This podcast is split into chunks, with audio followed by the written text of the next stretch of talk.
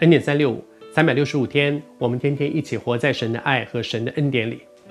我还是说，在预备这几天的信息的时候，我心中一直有一个感动，就是我求主向你的心说话。他对你说，他真的负你的责任，可是你必须做一个决定，就是在什么都看不见的时候，我要不要跨出去？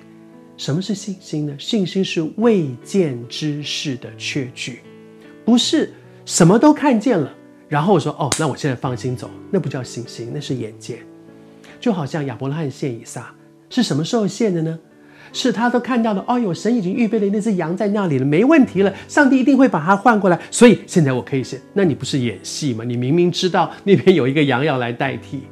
是什么都还没有看见的时候，是未见之事。他不知道神会怎么做。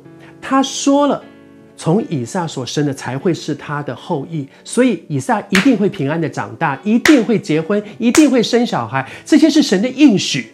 可是现在神又叫他杀，他到底是怎么回事？他不知道，他看不见这条路，神要怎么往下走。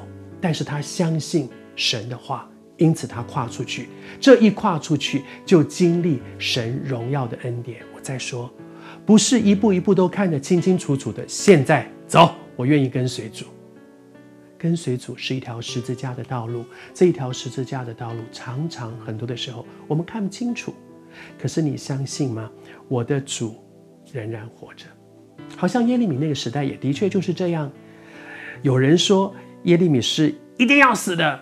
也有人说这个人是不可以死的，好，大家都有说法。而这时候有人就站起来说，好像我们的先祖，大家所敬重的西西家王，西西家在世的时候，就曾经发生过这样的事。有一个先知叫弥迦，在那个时候，他也是站起来，对那个世代说很严厉的话，指责那个世代的一些污秽、肮脏、罪污。而他们说，那西西家怎么回应这件事呢？西西家就把弥迦抓起来，就杀了弥迦。没有啊，他说西西家岂不是敬畏耶和华，就顺服下来说：“是的，你说的对，我们就是这样恳求神的恩。”每一个世代，神都会差派一些属乎他的人，向那个世代、向那个公司、向那个家庭、向那个教会、向那个社区说一些神神的心意。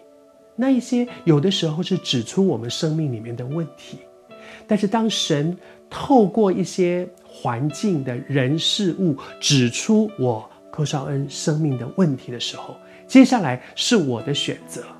我的选择是要治死这个人。你敢说我在大家面前让我没有面子，我就治死你。西西家是王啊，治死你，或是降服下来说主啊，我听见了。我知道你这是在说的是我，的确这就是我的问题，我愿意改变，求你恩待怜悯我。上帝向人的心说话，但是接下来是我们怎么回应神的话。